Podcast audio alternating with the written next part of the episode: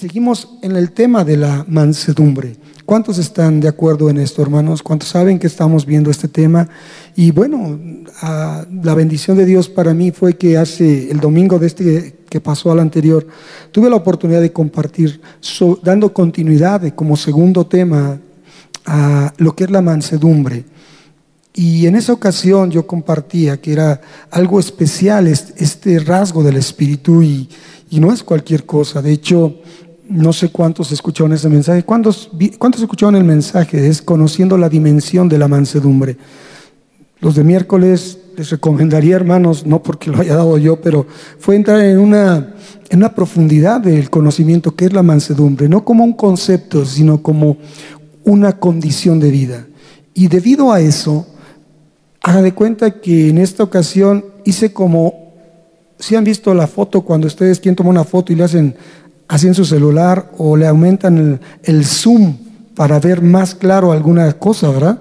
Entonces ahorita le, Dios me permitió hacerle un zoom a, la, a, lo que es la mansedumbre. Y, lo vi desde una perspectiva de algo que tocamos en aquella ocasión ese domingo. Y he titulado esta enseñanza como Imitar a Cristo, el, el aprendizaje espiritual. Fíjese lo que dice, imitar a Cristo, el aprendizaje espiritual.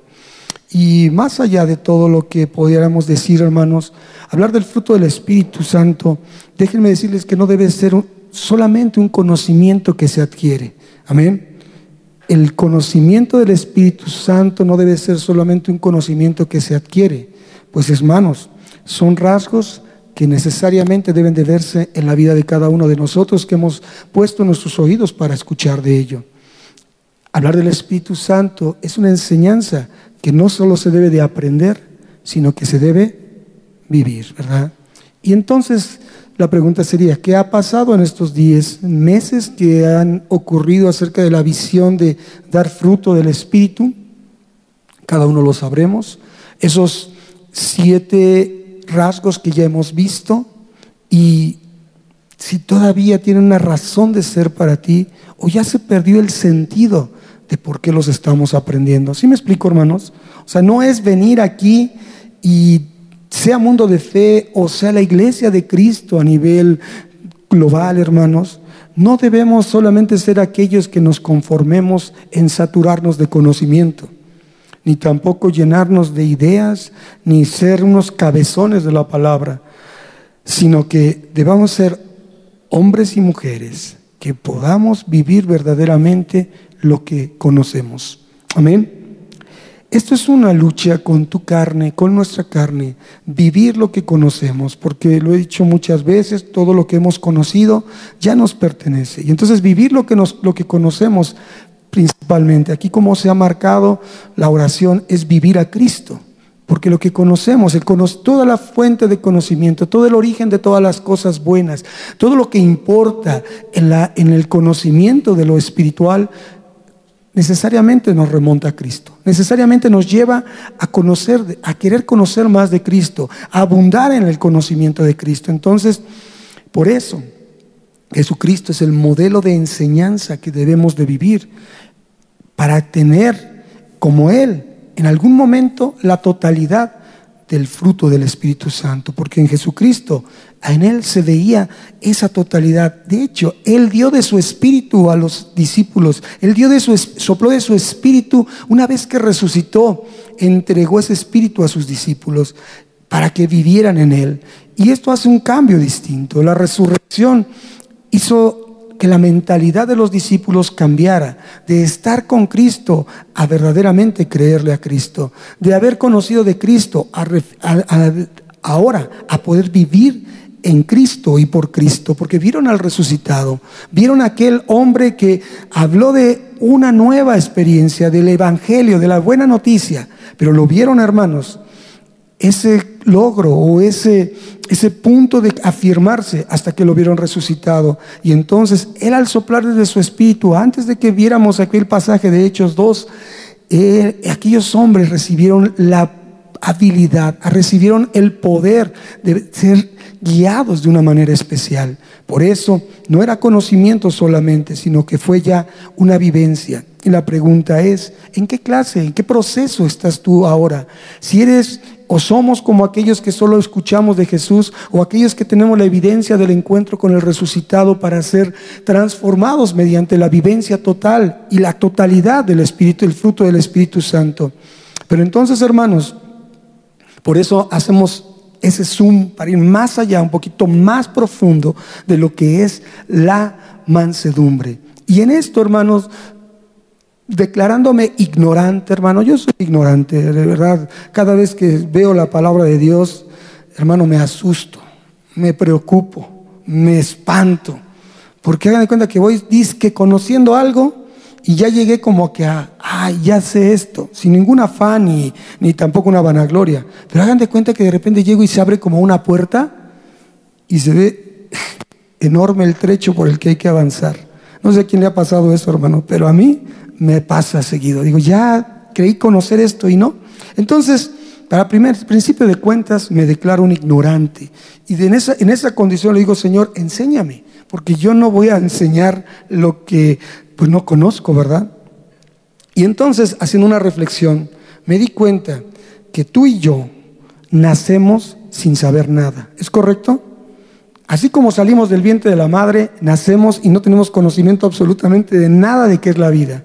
Yo acabo de tener mi nieto hace un año, cumplió este septiembre un año, y he visto ese progreso en él, que salió, lo vimos, estuvo ahí, era un bultito y que curioso, tierno, pero no sabía nada de la vida, hermanos. Y entonces nos dimos cuenta en esa experiencia que desde las primeras horas de su vida, él empezó lo que iniciamos todos, un ciclo interminable de aprendizaje. Lo vi porque él se paró en, el primer video, se para, abre los ojitos, recién salido, recién desempacado, hermanos, abre los ojos y empieza a voltear a ver todo. Empezó un conocimiento, como que decía, ¿no? Por ahí, ontoy, ¿qué pasó? Todo lo vio diferente, había luz, había movimiento, no sé si veía o solo eran sombras, pero empezó a aprender en un entorno distinto al que había estado durante nueve meses. Y sabes, a partir de ese, de ese momento de que empezamos tú y yo a aprender en ese inicio de nuestra vida, esto se vuelve una constante y sigue el resto de nuestras vidas. Y el aprendizaje, ¿qué tiene que ver? El aprendizaje empieza con una imitación. Imitamos a alguien. Los bebés empiezan a imitar al... Ahora veo que el niño va creciendo e imita lo que dice su mamá, imita lo que hace su papá, algo ve y de inmediato lo quiere repetir él, en su manera, en su corta forma de manejar su habilidad motriz, pero él empieza a aprender y es siendo imitador, siendo imitador. Es decir, tú y yo empezamos observando conductas y las empezamos a copiar. Así es como empezamos a aprender, ¿no? De padres, de mentores, de maestros y de todas las personas que pudieran estar en nuestro alrededor influyendo en nosotros. Y eso es algo bien importante, porque de esta manera nos damos cuenta que muchas veces podemos imitar lo bueno, pero también podemos imitar lo malo, de tal suerte que en ese proceso de ser imitadores, a veces se nos pegan palabras, ¿cierto o no? Dicen, hermano, yo no soy grosero, pero como son groseros, copio lo que dice, ¿verdad? Gestos, acciones, emociones y un sinfín y un número interminable de situaciones que vamos aprendiendo y adquiriendo por imitación, hermanos, por sola imitación. Incluso, hermanos, hay quienes idolatran mucho a sus mentores, a sus maestros o aún a sus pastores que tienden a hablar como ellos. Se sienten casi, casi ya unos, unos eh, este, unos cloncitos, ¿verdad? Muchas gracias, hermana.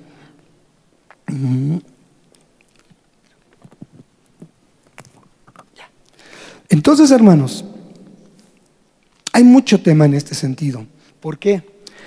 Porque nosotros podemos ver en esto, con el ejemplo que les doy de los hijos, en este caso el mi nieto, que de tal palo tal astilla, ¿no? ¿No han oído esa frase? Hijo de tigre, Definitivamente los hijos son el reflejo de los padres. Los hijos son un molde de los padres. Y dice, y dicen algunos, espérate hermano, no me amueles, que yo no soy como mi hijo, ¿verdad? Él como que andaba perdidón y no, yo no era así. Pues hay algo, hermano, hay mucho tema en ese sentido. Cuando vemos aquí en, en los jóvenes, en los niños, en generación 6-5, vemos a los muchachitos, realmente nos damos cuenta cómo son los papás, hermanos. Así que asústate. Ahí nos dicen exactamente quiénes son los papás, lo que hacen y lo que no hacen. Ese es un tema muy importante. Son conductas que se observan, conductas que se copian, conductas que adquirimos para empezar a aprender. Y esto es necesario hacerlo, hermanos. Si no, ¿cómo aprendemos? ¿Cómo mi nieto iba a empezar a, caminar si no veía que caminaran? Bueno, ahora ya brinca, ya baila porque le copia todo. Hace un sinfín de fiestas, pero porque es un copión, hermanos. Pero ese es su proceso de aprendizaje. Va aprendiendo. Y entonces quiero decirte que esto lo traslado al tema de caminar en la fe en Cristo. Y pasa lo mismo. Tú y yo un día nacemos en la vida espiritual y nacemos en la vida espiritual sin saber absolutamente nada. ¿Estamos de acuerdo? Y tenemos que empezar en un proceso de aprendizaje porque venimos a Cristo sin saber nada y lo que nos dice la palabra es que lo mejor es aprender imitando a Cristo. Y ahí no hay pérdida, hermanos, ahí no hay falla. El único y correcto modelo digno de poder ser imitado es Cristo nuestro Señor. No a ningún hombre, no por mucho que veamos rasgos muy bonitos de aquel hombre, por mucho que veamos que hay tintes de ser un hombre bueno o una mujer buena, no hermano, esa no es nuestra finalidad para poder entender o aprender algo, verdaderamente porque nos podemos encontrar, hermano, con cada sorpresita que no nos imaginamos. Entonces, por eso dice la palabra, poniendo nuestros ojos en Cristo solamente, el autor y consumador de nuestra fe. Los hombres, todos, hermano, todos somos bien fallones. Los hombres, todos, hermano, estamos en ese mismo proceso de aprendizaje, en ese mismo proceso de ceder nuestra voluntad a Dios para poder verdaderamente aprender e imitar lo que aprendemos. Por eso, hermano, vamos a entrar a una cita que es Mateo 11, 28 al 30. Y ahí vamos a ver algo muy interesante. Jesús nos muestra de una manera categórica, de una manera importante, la exhortación de realizar tres acciones muy importantes. Y es de donde fluye este tema, de esta cita, Mateo 11, del 28 al 30. ¿Ya estás ahí, hermano? di amén cuando ya lo tengas. Y si tú y yo leemos la misma Biblia, eh, digo, no vamos a leer la misma Biblia, a lo mejor tú tienes, yo tengo versión Reina Valera contemporánea. Y me gusta porque ahí no dice podéis, venís, id, no, ahí dice como tú y yo hablamos, mexicano, español. Dice, vengan a mí, todos ustedes. Primer punto, vengan a mí, todos ustedes, los que están agotados de tanto trabajar, que yo los haré descansar. Segundo, lleven mi yugo sobre ustedes.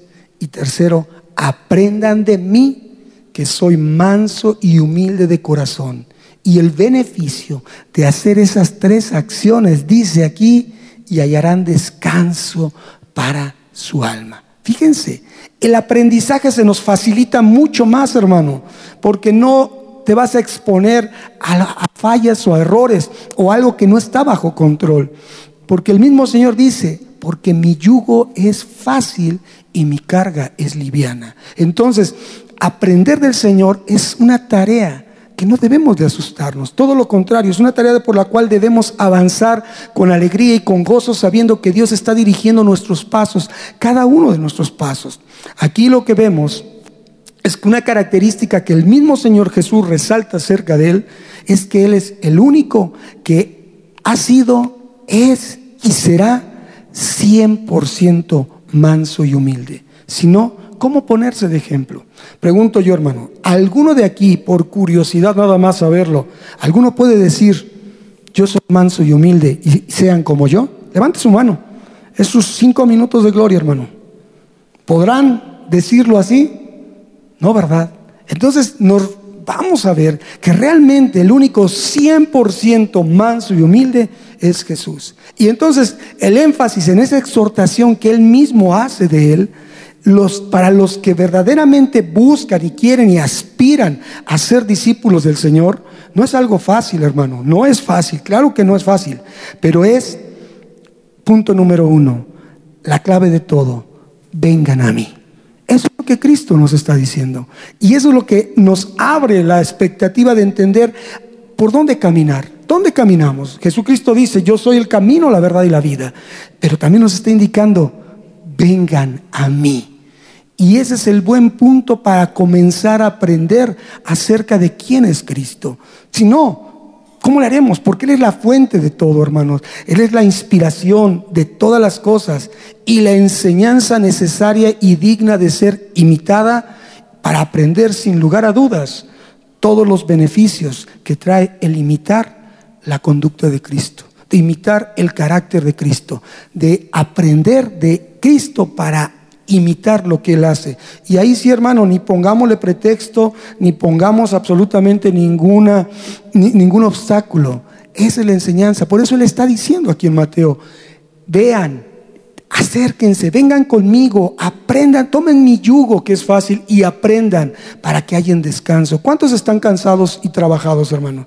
No por el día de trabajo del día de hoy, ¿verdad? Unos empiezan a las 5, a las 6, a las 7. ¿Están cansados por eso, hermanos? ¿O están cansados de no saber cómo caminar la vida en Cristo? Ese es el punto de ver. El aceptar y que podamos obedecer a esta exhortación, porque no es una invitación, no es una simple, a ver, ¿quieren, quieren acercarse a mí? ¿Quieren venir a mí? No, es una exhortación e implica que en ese, el obedecer, el aceptar y obedecer esa exhortación es, primero que nada, reconocer nuestra incapacidad como seres humanos, nuestra incapacidad como hombres y mujeres, nuestra incapacidad como supuestos hijos de Dios o discípulos del Señor o creyentes o simpatizantes. Ese es el punto, que empezamos primero por reconocer esa incapacidad y a la vez reconocer también la gran necesidad que tenemos de Cristo en nuestras vidas. ¿Quién dice amén? ¿Sabes por qué? Porque sin Él nada podemos hacer.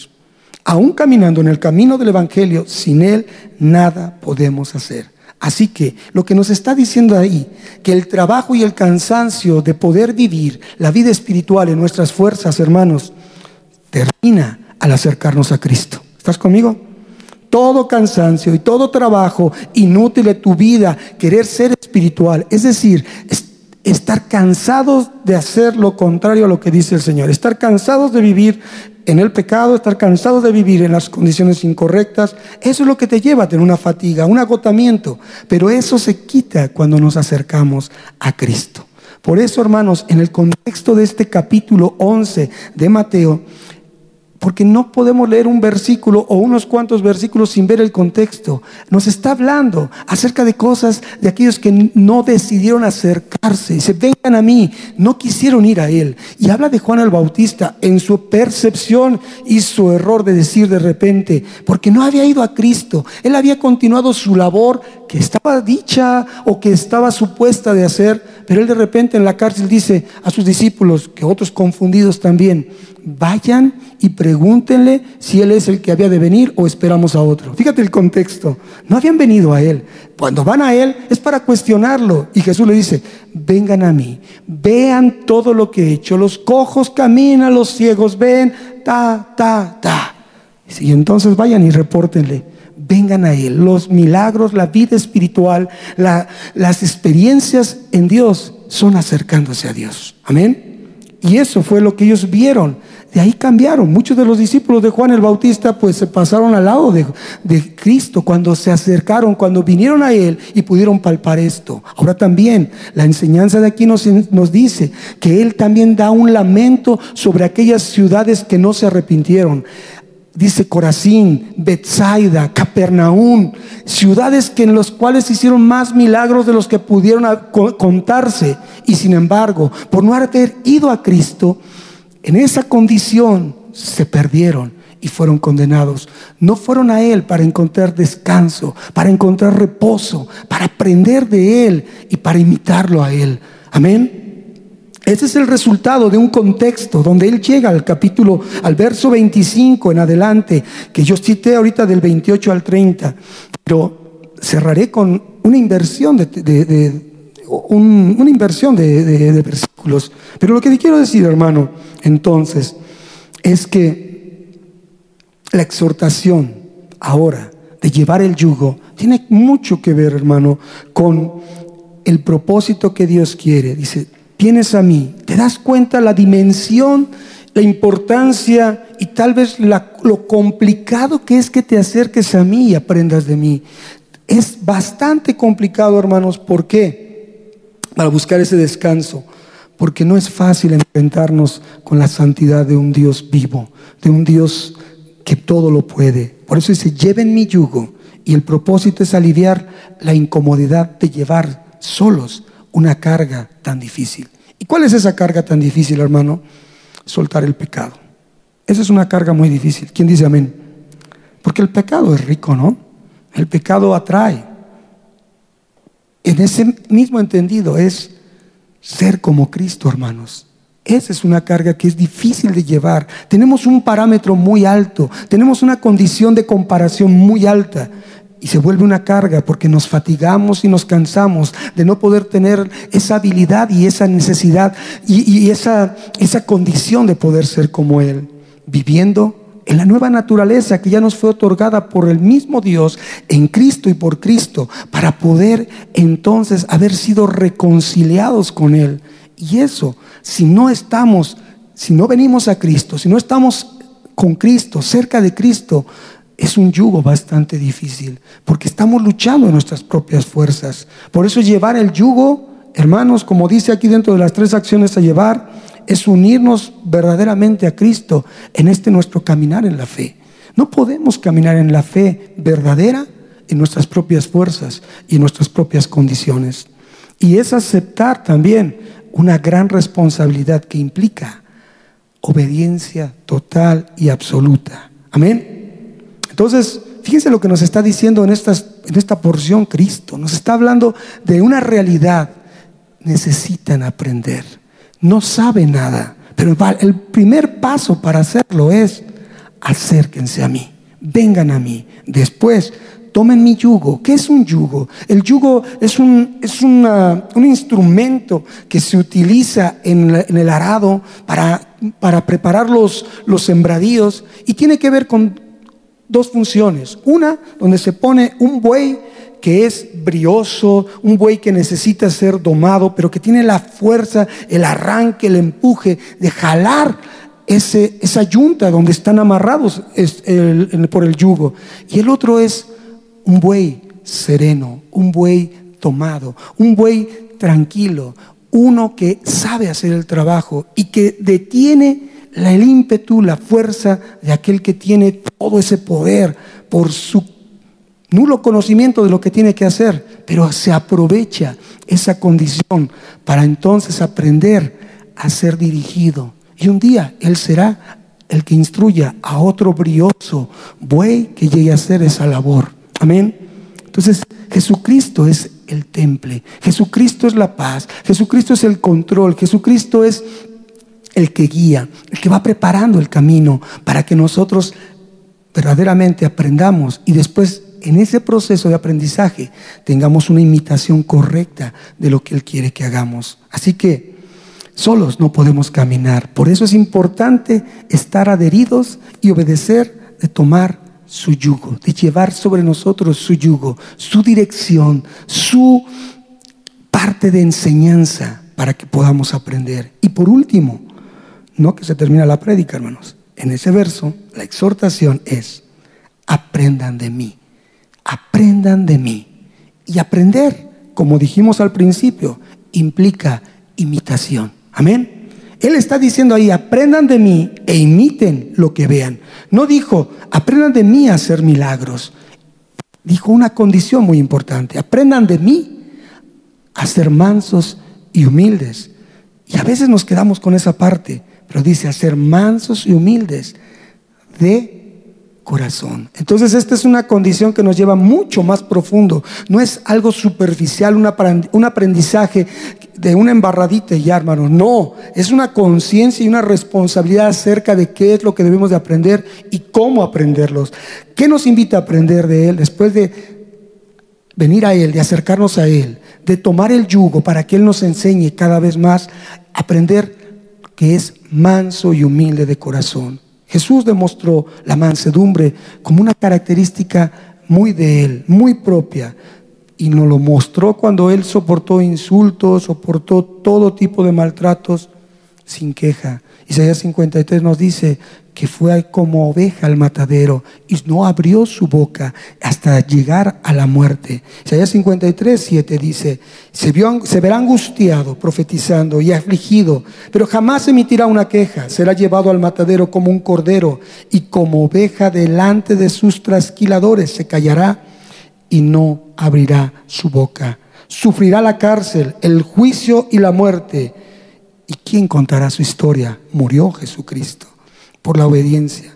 Y dice también, Hebreos 12:2, fijando la mirada en Jesús, el autor y consumador de la fe, quien por el gozo que le esperaba, fíjate, un gozo que le esperaba, fue manso y humilde, sufriendo la cruz y el menosprecio, y menospreció lo propio, lo cual le valió sentarse a la derecha del trono de Dios. Entonces, la la profundidad de la mansedumbre, que es un sinónimo de humildad, te lleva a una posición inteligente, a una posición de logro espiritual cual no podemos nosotros comprender. Pero si Dios, si Jesús dice, aprendan de mí, que implica, imítenme a mí, que soy manso y humilde de corazón, no fingido, entonces el alcance de la obediencia de esa exhortación, hermanos, es de tintes eternos, hermanos. Amén. ¿Sí están conmigo? ¿Sí me entienden? Ok. Entonces, la mansedumbre, hermanos, es tener también la bondad y la ternura de Cristo. Que a pesar de lo que pasó, Él nunca cambió, no hubo variación, Él no se inconformó, Él no reclamó. Y como lo decía en esa misma prédica, el amor, la bondad y la ternura de Cristo también son dignas y necesarias de imitar. Cuando en la cruz dijo, perdónalos a todos los que lo escupieron, a todos los que se burlaron, a todos los que lo vejaron, no saben lo que hacen. Esa es la posibilidad para ti para mí, que debemos de imitar a aquellos, en tratar a aquellos como Jesucristo trató a todos los que lo ofendieron. Esteban, el primer mártir, también dijo, después del maltrato que le dieron, Señor, no les tomes, no les tomes en cuenta este pecado. Hermanos, ¿cuántas veces tú has querido mandar a un colega tuyo, a un familiar tuyo, decirle, diciéndole tiernamente al Señor con ternura, ¿te lo llevas o te lo mando? ¿A poco no, hermanos? Con toda su paciencia, con todo su amor, Señor, Estamos en un trato, te lo llevas o te lo mando. Y hazme caso porque estoy filoso, ¿verdad? Hermanos, aquí es donde tenemos que hacer una reflexión. ¿Cuántos se consideran mansos y humildes de acuerdo al parámetro y a, lo que Dios, a lo que Jesucristo nos enseña? Levante su mano, hermanos. ¿Cuántos se consideran mansos y humildes? Amén. Tenemos un valiente, manso y humilde. Hermano, ven para acá y continúa predicando, porque yo no tengo la solvencia para hacerlo. Amén. Yo no soy manso como debiera, hermano. Porque manso no es tener una máscara. Es cierto, hermano, no es tener una máscara. Manso es ser tranquilo por fuera y tranquilo por dentro. ¿A poco no, hermanos? No es apariencia. Eh, porque a veces somos tranquilos por fuera, pero por un dentro somos un horno hirviendo de corajes, de odios, de resentimientos, por todo lo que nos implica estar relacionados con los demás, hermanos. La mansedumbre entonces implica tener calma por fuera y calma por dentro. Porque de ahí se revela lo que tenemos nosotros. La mansedumbre implica afirmar nuestra paciencia, que debe ser a prueba de todo, y no confundirla con tolerancia, porque la tolerancia tiene un límite, hermanos. Todos somos tolerantes, pero cuando te llenan el buche de piedritas, ¿qué pasa, hermanos? Ahí sí te conocen. Pensar que el no expresar una molestia, ya somos mansos, no es cierto, hermano, porque dentro tú y yo sabemos de qué estamos hechos. Ser mansos y humildes como Cristo implica entonces una entrega completa, confiando en que Dios sigue haciendo su obra en nosotros y en los demás, de que estamos, de que somos seres imperfectos tratando a otros seres imperfectos. Y entonces ser manso y humilde implica dejar que todo se ajuste y se alinee a la voluntad de Dios, sabiendo que Él siempre tiene el control y que Él obrará para bien en su tiempo perfecto. Así que hermano, viendo desde este punto de vista, la mansedumbre no es un comportamiento externo, sino es una naturaleza cambiada que viene desde nuestro interior, de muy adentro, cuando tu alma y mi alma han sido sanadas por Jesucristo. Si no, pareciera que no es así. Y se manifiesta en nuestra mente y en nuestro corazón. ¿Por qué? Porque es de dentro. Y la exhortación de Jesús dice, mansos y humildes de corazón. Es decir, lo que hay dentro de tu corazón, hermano, se nota en el exterior. No hay más. ¿Por qué? Dice la palabra, que el hombre bueno del corazón saca lo bueno, o el hombre malo de lo malo saca lo malo, ¿verdad? Porque de la abundancia del corazón, como una persona se expresa, se define lo que es esa persona. Ni más. Soy manso, pero lo grita y dice y patalea. Entonces, hermano, ¿será manso o será menso? Eso define el cambio genuino de estar viviendo un proceso real de una conversión de nuestro corazón a Cristo. Porque todo es asunto de corazón y buena voluntad. Por eso el corazón es importante para Jesús y hace ese, hace ese énfasis y lo resalta. Mansos y humildes de corazón. Porque en el corazón se revela todo lo profundo que hay en el sentir tuyo y mío como hombres y como mujeres. Y revela tu condición con tus decisiones y cómo te defines para seguir y aprender y, e imitar a Cristo. Por eso, Él nos exhorta en esa imitación, en ese aprendizaje y en esa imitación a descansar en Él si lo hacemos. Porque es la única manera con la cual podemos vencer a un corazón perverso y engañoso, como dice Jeremías. Y es la forma de enseñarnos a guardar lo que por tanto, sobre toda cosa guardada, dice Proverbios 4, debemos guardar el corazón, solo viniendo a Cristo, solo tomando el yugo sobre nosotros y solo aprendiendo e imitando su conducta de mansedumbre y humildad. Eso es lo que Dios nos está diciendo en su palabra, en las palabras de Cristo, para entonces poder ser moldeables en toda la extensión de la palabra, enseñables, honestos e íntegros como Jesucristo, que Él nunca se exaltó, nunca salió de Él de una palabra incorrecta. Él incluso decía, tú lo has dicho.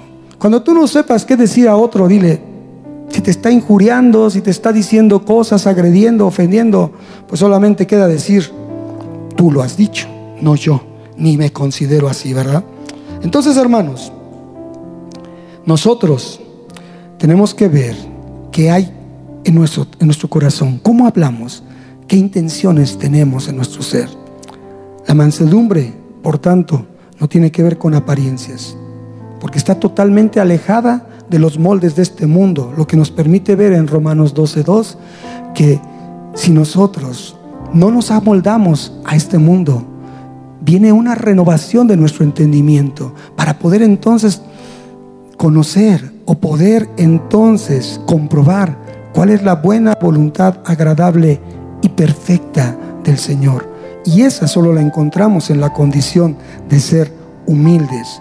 Y así es que podemos confiar y entender que en nuestra vida no debe haber ningún afán y que debemos de negarnos a nosotros mismos para poder caminar como mansos y humildes de corazón.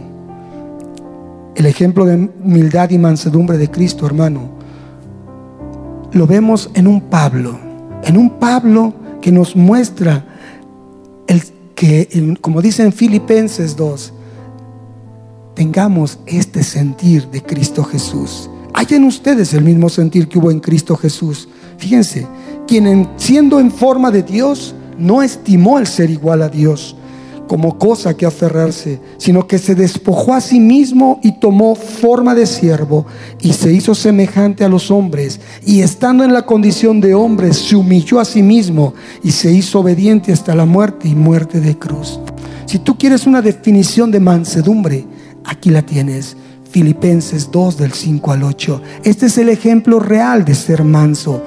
Y es un ejemplo de que nos enseña que al Señor Jesús no le importó nada dejó todo para darnos todo. Eso es digno de aprender, de imitar y de seguir. Tener ese sentir en cada uno de nosotros. Por eso podemos entender la obra que Cristo hace en los hombres verdaderamente.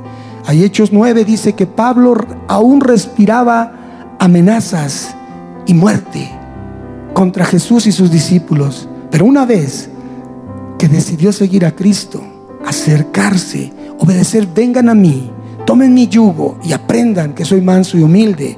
Ese mismo Saulo, convertido a Pablo, un día dijo, 1 Corintios 11:1, imítenme a mí en lo que yo imito a Cristo. ¿Se puede? Claro que se puede. El gran beneficio de aprender ese sentir, hermano, es alcanzar el ser igual a Cristo mansos y humildes de corazón para poder participar de esa naturaleza bella y hermosa, pues aprender de Cristo e imitarlo en su carácter, en todo lugar donde nosotros estemos, nos traerá el beneficio de tener paz y descanso. Y finalmente, eso es lo que el hombre busca. Tener esa cualidad de ser hombres y mujeres que saben callar y saben hablar en el momento adecuado, de acuerdo a como Cristo habló y como Cristo nos enseñó. No hay mejor ejemplo que seguir en cuanto a la mansedumbre. Así que hermanos, tú y yo hoy tenemos un importante compromiso al entender que es mansedumbre, dejarlo todo para darlo todo sin importar nada. Pongámonos de pie, hermanos. Y esto es tiempo de reflexión. No es una palabra que pudieras haber digerido tan sencilla. Es una palabra que necesitas que sea como le hacen en el alimento los rumiantes, las vacas, rumiar, rumiar y rumiar. Mastícala, pásala, pero vuélvela a masticar y vuélvela a pasar, hermano.